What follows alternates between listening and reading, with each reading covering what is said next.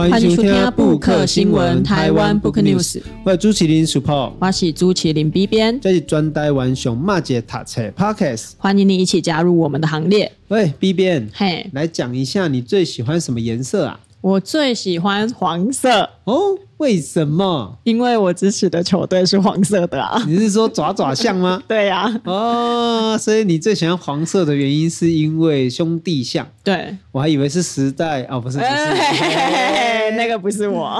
是哦，因为其实这个颜色对于人类来说，哈，每个颜色可能都有不同的紫色嘛，嗯，然后跟意义这样子，哈、嗯，所以其实对于有的人来说，可能他喜欢蓝色。哦，是因为海蓝色可能让他觉得很澄清，嗯、哦，那喜欢绿色，因为绿色可能大自然的颜色很舒服，嗯哦，那可能黑色很沉稳啦，哦，但是不同的颜色其实到了后来也会有它不同的意义存在，对，哦，被赋予了颜色以外的想法，对，哦，那比如说像我们现在很习惯的蓝绿对决，哦，哦，这个 B 边跟我有一点点落差，可以问一下，嗯，那个 B 边对蓝绿对决。蓝绿恶斗或蓝绿跟政党产生连结，嗯、你你很有印象吗？我会蛮有印象的，是因为我每一次说我支持台湾独立的时候，大家就会直接说：“哦，那你就是绿的。”哦，会直接把我贴标签，我就是绿的。然后我就会觉得，为什么？为什么支持国家正常化 就是绿的？那这背后是不是有什么紫色？那当然最明显的就是。政党的嘛，蓝色跟绿色，嗯嗯、可是现在明明就有很多不一样立场、不一样的小党出来支持同一个立场，然后同一个。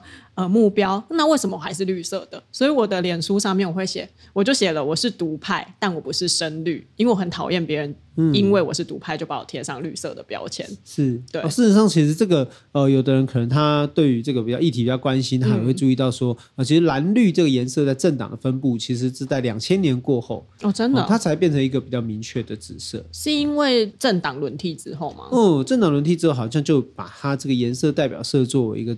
区域阵营的紫色啦，嗯、那不然的话，其实以前蓝绿这样的颜色，当然不可否认，政党的旗帜的代表色有可能就是一个是蓝，一个是绿，这是事实。不过以前好像并没有那么过度的操作这件事情。我好像有听过一个，嗯、就是陈唐山当选台南市长的时候。有用一个说辞，就是蓝天变绿地，因为台南市以前没有被翻过来过，是那他第一个把它翻过来了之后，就被说是蓝天变绿地。不过这应该就是在两千年以前吧？对，嗯、但是事实上，对于这个不管是要颜色对人来说啦，其实这个隐喻跟紫色，其实一直以来就是很习惯的事情。比如说哪一个国家喜欢用什么颜色，对，可能关系到国旗啦。哦，跟国徽啊，对哦，这样子就这样的关系。但是不可否认呢，我们今天来谈的主题其实也跟什么？从颜色跟小孩子有关。嗯，也就是说，从小到大，好像我们就会让小孩子尽量接触到比较缤纷的色彩，五颜六色。当然，有一种书就对小孩子的刺激，我觉得最强，其实是、嗯、是绘本。绘本，嗯，平常世博会陪小孩子一起看绘本。嗯，在有限的时间内，我会陪他们看一些小东西。嗯，但是我觉得我比较像他们的体育老师。怎么说？嗯，我就回到家就陪他们运动。哦，妈妈是静态的，你是动态的。对啊，比如他们可能就希望飞高高啦，哈，喜欢玩云霄飞车啊，哈，然后他们就爸爸就要负责就是抱着，成为那个云霄飞车，对，抱着他们或者是背着他们这样子活动。所以，呃，当然我自己个人因为蛮喜欢看书的关系，所以其实我也很喜欢在有限的时间内。哦，至少说在这方面的资源上，我们没有匮乏，让小朋友可以多参与，或是多有这样的一个资源可以阅读。哦，那我觉得至少我自己认为会非常推荐。因为世博基本上能够给那几个机会嘛，几个三会，嗯、所以在可能都还不会识，还不会识字，嗯、所以在看绘本的话，会是比较合适的。嗯，其实你讲毋捌字，毋是嘛，无一定哦。哦，真的吗？嗯，其实一个是个绘画啦，吼，啊，一个三绘画安尼，啊，当然大汉的迄个要去读册啊。嗯。哦，那细汉的迄个当然较袂，毋过细汉甲大汉两个拢看捌字哦。哦。吼，老大连三妈臭臭锅都会念诶。哇，他们是在平常这个日常生活中。就是去自己去认的嘛，因为都还没有上学嘛。是，就讲譬如讲你得壁顶有贴那个字卡啦，还是讲你在看车时就慢慢慢，因为这毕竟中文是象形文字嘛，嗯嗯哦，所以它图像性的符号当然它会比较容易记得起来。我觉得生物都会有一个成长期，那能不能在那个成长期给予正确的刺激？哦，一个熟口工哦，原来不管是纹理啦、色彩啦、声音啦，哈等等各方面的刺激，都会帮助这个妮娜的对这个物件开始成熟，而且讲也欢迎毛可能也看被诱发出来。哦，那这样想起来，这样绘本其实三方面都可以满足到，诶，无论是视觉上的刺激，还是文字上的这个。可以让他们学习。另外一个就是声音，因为爸爸妈妈也两这来带故事回听嘛，嗯、所以感觉声音也可以刺激到小朋友。是，所以这三个功能是我我自己觉得绘本非常适合亲子陪读。哦，我觉得一个原因就是因为其实爸爸妈妈可以来附送这个故事，而且在附送这个故事的时候，其实他又会增加一些更多的可能性。所以刚刚讲讲到就是说，哎，那色彩上面哦，不同的笔触、不同颜色，小孩有色彩的刺激。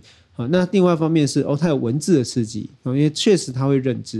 然后第三是讲爸爸妈妈好两头天下寻，其实他又增加了声音啊，也就是那个声音的连带。那我觉得这还有一个很重要的，我觉得绘本的一个关键来自于说，其实它有具备的诠释空间，嗯，哦，跟创造性，嗯，安怎讲？有人讲啊，啊，这本册啊，伤难，我自己都读无，嗯，我没有那跟你拿来讲，嗯，可是绘本基本上，啊，它基本上都不困难。那可能有人会说，那如果不困难的话，那我不是读起来很没有意思吗？嗯，好，那原因是因为可能我们过去都太习惯校园里面的套装知识，嗯，所以我们好像觉得好像一本书一定要弄懂，好，一本书一定要看完。我个人是认为说，这个得好好哦养成的这个坏习惯，当然也可以说是因为套装知识的关系，所以衍生出来的这一种习惯，其实在平常时也喜欢读册。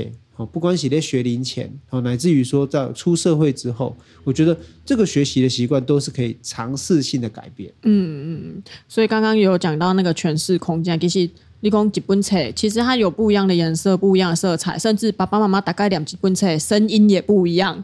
哦，那搞不好就会给小朋友不一样的感受。哎，他可能第一次读这个故事，觉得哎。很快乐，可是第二次读啊，爸爸妈妈心情不好哦，可能念念念起来比较沉闷的话，会不会又带给他另外一种新的哎，对这个故事不一样的想法？其实嘛，就拍共哎，嗯，哦，而且小朋友不一样的年纪读同样的故事，或者是不同的时间点读同样的故事，看同样的文字，其实也可能产生不一样的感觉嘛，吼。嗯，你有发现讲吼，伊会一章一章呐，比如一章伊就是要读这。嗯，好，阿贵只咱们一边塔黑，嗯，好，啊，几本册其实你对他来讲，你可能会觉得说，哎，为什么他要重复二十遍、三十遍？其实东雷，对他来说，对你来讲，哦，这是一种熟悉感，哦，也是一种安全感，然后还有就是一种可预测性，就是他会觉得说，哎，当他每次在阅读这个故事的时候，他可能会重复勾起他对这个故事的印象，哦，跟心情，我觉得这可能是一个主要原因。那另外就后面满工哈，就讲。其实我们对于读书跟阅读，我们常常希望你把一本书哦从头到尾读完、读懂哦。但是事实上，阅读在自我的身上的时候，其实根本没有那么多设限。其实学习个习惯，这个时间才是最重要的。比如讲，这你那一对这个物件，你有那个兴趣来动啊，以后你自己就要去找时间来读。我们常常会觉得说，为什么我都要逼小孩子读书？不过可能逼小孩子读书的原因，是因为其实小孩子可能对这个东西没有兴趣。好，那我们一直希望他做没有兴趣的事情，可是我们却没有尝试把这件事情变成他的兴趣。好，那我觉得这可能是我刚刚想科学的时候在。那很多和妮娜来讲，对这个物件，对学习这个物件，还是讲对读册这个物件，以产生这样兴趣。好，其实伊咧好好，他在学校里面的课业表现，好，跟他自己的学习习惯，啊，其实他可以脱钩，但是他绝对有正相关。一些好好，杰妮娜、伊扣林学校课业，他可能不见得能够每一样都。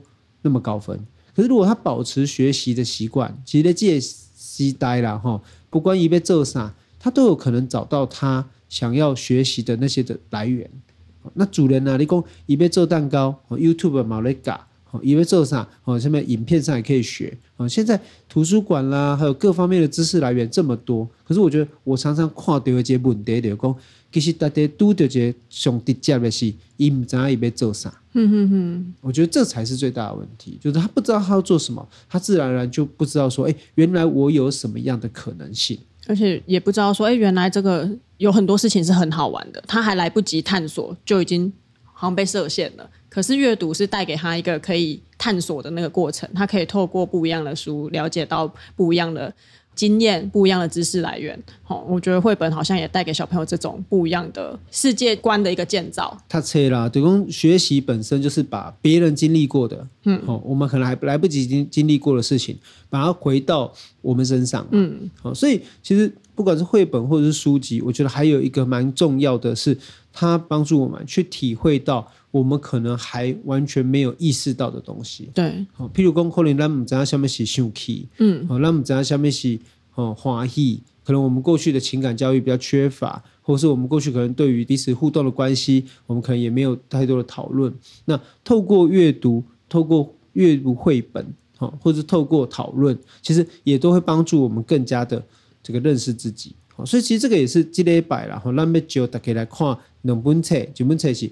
彩色怪兽，哦，猜些个怪物，好，加记得，彩色怪兽去上学，这两本书其实都，我觉得啦，就是它乍看很简单，不过蛮丰富的。我们要先请 B 边来给我们介绍一下。好啊，这两本书呢，它的作者是来自西班牙的安娜。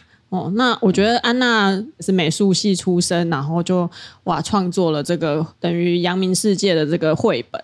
那这个彩色怪兽呢，是她的第一部作品哦，那就可以有这么高的知名度，算是不简单。那这个故事情节其实本身蛮简单的，它里面就是透过一只染上各种颜色的小怪兽，身上的这些颜色呢，都是代表着各式各样的情绪。那这个梳理的过程，它梳理出各式各样的颜色，那每一个颜色代表着一个情绪，就用这个故事去引导小朋友说：哎，其实你是有各式各样的不一样的，你会欢喜，你会生气啊，然后你会伤心啊，你会忧郁，这一些情绪你该如何把它梳理出来？那它跟颜色之间又有什么关系？它透过了很丰富的画面，哈，然后跟很简单的情节啊，去带领小朋友去认识自己的这个心情，这样子。因为有时候我们。对于情绪来说，当然它是很难捉摸的啦。对，因为是抽象的嘛。对，有时候我们可能只是感觉到我现在在生气，可是我们可能不知道自己为什么生气。有时候是我们在生气，可是我们甚至不知道自己正在生气。好，那找不到那个理由，或者是也了解不了解，没办法体会他的状态。所以我觉得从小开始让小孩子去体察自己的心灵，甚至于所谓的情绪，我觉得其实是一个很重要的一环。而且我会觉得说，哈，让点点大人啦，大人之后会常会被压抑嘛。嗯，你现在不可以生气，你现在不可以伤心，好，然后你遇到什么事情你要坚强。可是其实这些情绪是人的本性。就是我们遇到各式各样的事情的时候，情绪一定会产生。那这个产生之后，我们如何安放，或者是我们如何化解那些比较负面的，那把比较正面的情绪延续下去？我觉得这是可能我们从小我们会知道，可是我们不知道如何处理的一个议题。比如说小孩子可能会说啊，呃，我生气了，嗯，对啊，那可能我们有时候可能咔嚓了，然后这样可能爸爸妈妈会说，哎，那你为什么要生气？或者你不可以生气，嗯，可是现在可能会不太一样啦。就慢慢扣你们工，你为什么生气了呢？嗯，好，那你现在的感觉如何？那当然，那不可否认，就是说小孩子有时候给狼乖的时候，你还是会恐吓他啦，然后制止他啦，哈，不可否认，一定不可能有这个完全包容，哈，完全没有限制的时候，我觉得这个很难。但大多时候，我觉得现在我们都会建议家长，其实是可以跟小孩子讲说：“你去理解你现在的情绪是从何而来，好，发生什么事情让你有什么感觉？那你在这个感觉当中，你有什么感受？那你想要做什么来回应他？比如说，你生气的时候，你可以怎么做？可是你不要怎么做？有的小孩你那生气的时候，哦，被带物件啊，他懂人就讲，那你不可以丢东西。可是如果你真的很生气，你可以做什么？”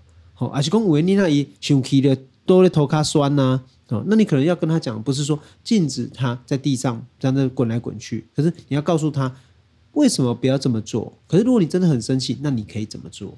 我刚刚说这边是几个互动的过程，就是说家长跟小孩其实双方对于我们可以怎么做，那怎么处理自己的情绪，我觉得这件事情其实是蛮关键的。这让我想到我们之前一个作者，他就有说，你跟小孩子的互动的过程，你其实是要允许他有情绪的宣泄，你不能禁止他生气，因为你买生气嘛，爸爸妈妈买生气啊，爸爸妈妈买不欢喜啊，可是你为什么要跟小朋友说你不可以生气？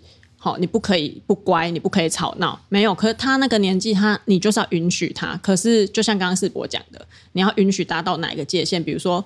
伊娜兄弟的怕弟弟妹妹啊啊，这样就不行嘛。所以你要跟他划清楚，呃，你可以生气哦，可是你不可以伤害别人。那你可以生气哦，但你不可以在比如说公开场合哦大吵大闹，因为在这个情况下，你可能是会影响到别人的。就是你要把那个界限划清楚，而不是只是禁止。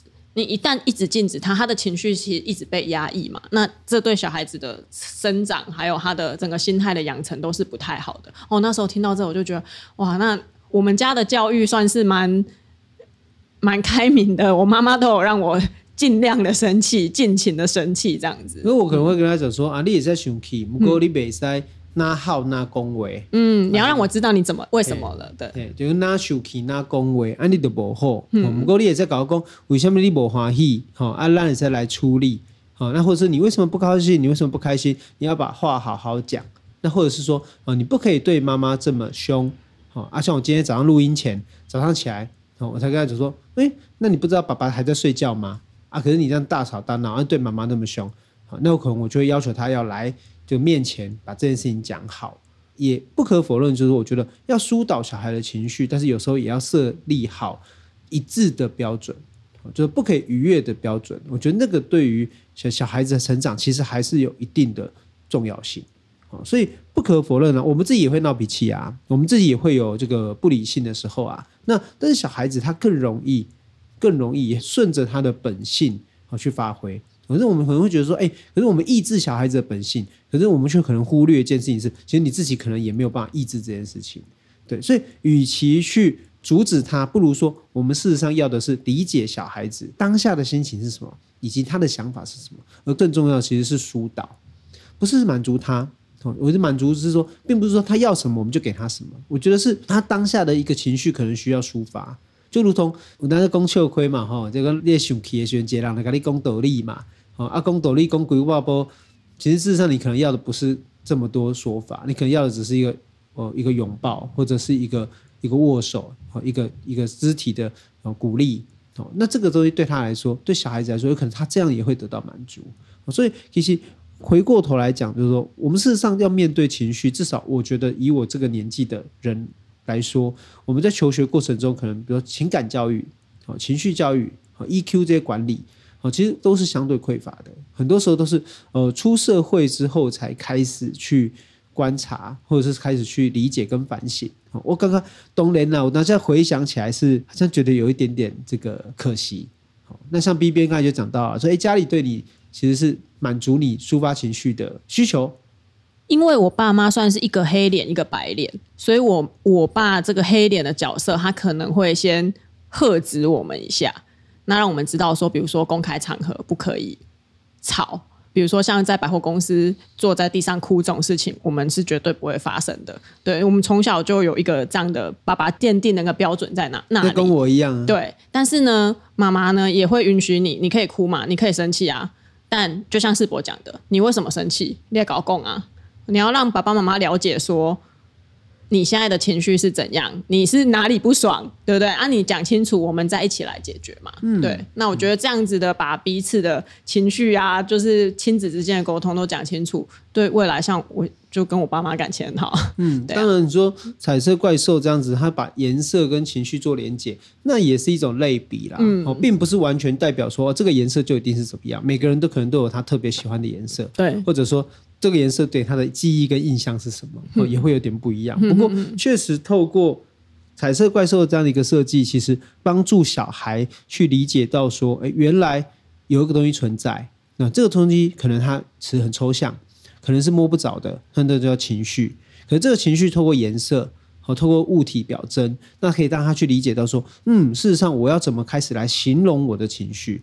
而这个形容其实也就等于这个情绪开始具体化了、具象化了。当它具象化之后，它就有可能被消解，有可能被解决。我觉得这个是《彩色怪兽》这一本书里面我觉得很关键的时刻，好，就是一个很很值得推荐理解的地方。因为这本书我一开始看的时候，我想到那个动画叫做《脑筋急转弯》，哦，他脑子里的各种情绪也是有不一样的颜色，那就很刚好不约而同，比如说。呃，愤怒是红色的，那好像因为我们生气的时候情绪都会比较高昂高昂嘛，所以好脸也会涨红，对不对？所以愤怒是红色的。那这个就是好像小朋友在整个理解上也比较容易连接在一起。好，那那个忧郁呢，就是蓝色的。那然后《金曲转弯》里面的那个悠悠也是一只蓝色的，对，短发的那个悠悠，也是蓝色的。我自己在看的时候，觉得哎，原来情绪好像是哎，可以跟一些颜色做类比。但是有的时候我们会觉得，哎，红色也可能代表热情，嗯，红色也可能代表着呃很丰沛的情感啊。之类的，我觉得在读的时候不一定只能跟小朋友说，哎，红色就一定是愤怒，也可以问问看小朋友说，哎，那你你什么时候你还会觉得你自己是红色的？嗯，就如同鲜红色可能是中国，但砖红色可能是台湾激进。对啊，对啊，就是红色也有不同的意思嘛，对不对？那黑色也是很多人喜欢黑色，好像黑色在这本书里面，黑色是代表胆小。是，可是黑色也有可能是沉稳啊，是黑色也有可能是那个爸爸的颜色，我觉得爸爸蛮像黑色的，对不对？那绿色呢，也是，我觉得它里面给我们很多引导，是说，哎，颜色可以是这个样子，但你有没有其他的想法？对，我觉得小朋友跟爸爸妈妈一起在读的时候，好像也可以讨论这件事情。哎，在这里面黑色是害怕，那你觉得黑色还可以是什么？而且随着学习的一个过程来看，就是说，哎，从他理解情绪，其实也包括了小孩子会慢慢学习到更多东西。嗯，所以除了彩色怪兽之外啊，一另外一本就是彩色怪兽去上学嘛。嗯，对啊，对，make a 啊，对啊。那学龄前的小孩其实开始准备去上学，我觉得他是蛮有趣的一个现象。我不知道 B 边有没有看过、听过，就是说，好像还没有去学校的小孩都特别想去学校。嗯，好，可是开始去学校的那一一开始的时候。哦，每天早上都是一个搏斗，然后就不要去，对，他就不要去，或者是在学校就一定要哭着，呃，就才能进教室等等。嗯，嗯哦，那到后来可能又每个小孩子对于学校有不同的想法。那我不知道 B 边你觉得还记得那时候就进去学校的时候吗？我不记得我自己，但因为我有一个弟弟跟一个妹妹，我记得我弟弟妹妹的。我妹妹的话是很不喜欢去学校。他每天都会拖延，拖到最后一刻。小学也是拖到最后一刻才会去学校。可是他开始念小学的时候，我已经读四年级了，我等于已经是老学校老前辈了。是，所以我算是已经是喜欢去学校的人了。但他不喜欢。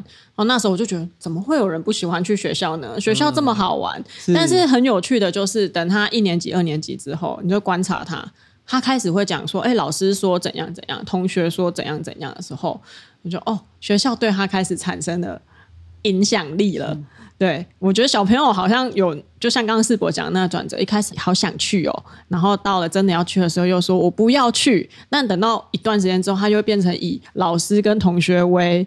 那个生活的核心，什么事情都要老师说，然后什么事情都要同学说，好像要老师说的跟同学说的就会是圣经，就会是对的。啊，爸爸妈妈说的就是都都不要听。我不知道周世博会不会遭遇这个状况。李姐姐社会化规定啦，对啊，就是说一个你去好好了，开始有老师与同学，嗯，啊，伊当然开始思考讲，哎，伊的生活开始无无啥共款。不过一开始我刚刚就足趣味啊，吼，顶一个月我有看到查某囝。衫拢穿好啊，拢穿新衫哦，啊，排一个背包，又讲这是伊个书包哦，啊，迄第一摆就讲伊要去上学，要上学，家己做想要去上课安尼。啊，我着咧想一个问题，就讲，嗯，即马即个囡仔，即马即个时间点，才爱去学校，才爱读册，啊，是虾米原因，还是讲虾米可能？有一工伊可能不喜欢去学校，我就在想这个问题。嗯，哦，好像每个小孩子一开始对学校。对这个学习场域都会有一些憧憬，那从这个期待到抗拒，或者甚至未来可能对这个学校这个环境有一些排斥，有什么原因呢？或者说如果有知道这个原因，有没有可能去避免呢？我觉得其实反而是我最近在想的这件事情，因为好像我们都会觉得小孩子去学校以后是不是就是一个责任的托付，好像是可以转移到老师身上，可是真的是这样子吗？或者我们对于小孩子在学校上面的互动，我们自己又会有什么期待呢？我跟我先讲我其实我做主人的，嗯，哦，像我都觉得小学就是有去学校就好啊，哦、啊有开心就好啊，义务教育，我胜就好啊，哈，我高的我高的和朋友的好啊，其实可能目前为止没有想的这么多，嘿，啊，但是我就觉得说，不知道别的家长会对小学有什么期待，这我就不是很清楚。啊，哥晨晨要去小学还有一段时间呢呢，啊，够两三年啊，对啊，我今年。到尾就要去幼稚园啊，嗯，嘿，那对幼稚园是否有什么期待不？因为我觉得幼稚园对我来说，至少小朋友啦，我觉得第一个当然是对妈妈来讲，可能时间会比较多。哦，那当然对小孩来讲，我觉得都有一些下绘画贵点啊，他可以在那里认识同学，而且同时学习集体的规范，我觉得这不是坏事。因为在家里面，毕竟你说少子化啦，没有那么多小孩啦，那小孩子可能都很很自由啦，很多资源啦，哦，那各方面都可以得到满足啊。但是，是不是对他真的就是比较好的呢？有没有需要一些约束啦，乃至于说也可以得到一些不同的收获？至少我觉得这个小孩子能不能在学校里面持续得到肯定，我觉得这个是他自己要去努力的，跟家长本身也要去观察的。我觉得。有时候我们对学校的思考，我比较担心的其实是，我不希望学校变成一个一个罐头，嗯、就是生产罐头的工厂。嗯嗯、比如说每个小孩去都变成一模一样的罐头，我觉得这个是很可惜的事。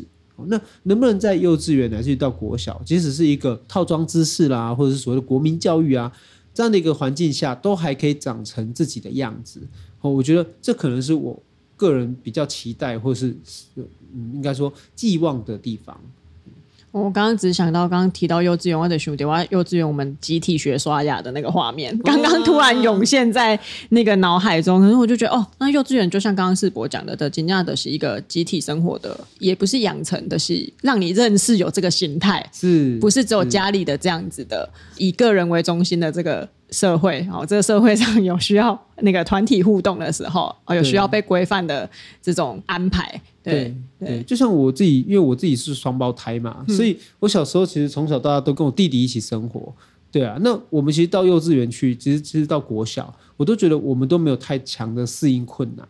对啊，因为就是你就会觉得好像哎，就是有两个人会一起去，要有个伴。对啊，我妈只有要求说你们不可以两个打一个，但是很多时候都是我们两个互相打来打去比较多 哈。所以其实我觉得，嗯，如何在校园内有找到他的学伴陪伴，然后在校园里面吹丢哦好的朋友哦，其实 happy。躺在下面扯，我觉得有时候更加的重要。学习怎么跟人家互动，对，学习跟老师之间和怎么学习，那我觉得这对于学校来说，哦，这都都是家庭教育不可能有的一个面向。对所以其实我记得部分也是和你那去学习。其实我觉得，事实上我们就会发现，学习是没有时间跟空间的限制，而学习也不是只是知识而已，它很多时候是情感，是情绪。就像我们从这个彩色怪兽，然后到彩色怪兽去上学。我觉得这两本书之所以选择，是因为我们想要告诉大家说，很多时候抽象的哦，这个意识哦，乃至于感知，其实它反而是更重要的，因为它跟随你是一辈子的。